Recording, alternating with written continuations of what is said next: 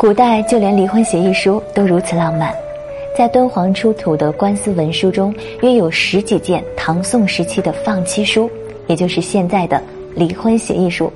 但是啊，唐宋人似乎不会指责这是对方单方面的过错，而是归因于夫妻缘分已尽。若结缘不和，彼是冤家，故来相对。意思呢，就是丈夫妻子都没有错，错的是这段婚姻本身。因此，他们协议结束这段错误的婚姻。聚会二亲以求一别，一别两宽，各生欢喜。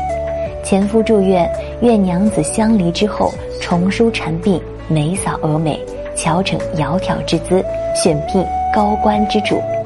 前妻则祝愿丈夫任取贤师，同劳言不死之龙。希望双方今后都找到合适的另一半。由此看来，唐宋时人们对待感情是如此的细腻。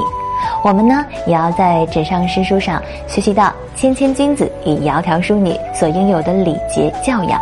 我觉得这便是这个时代的一种文明吧。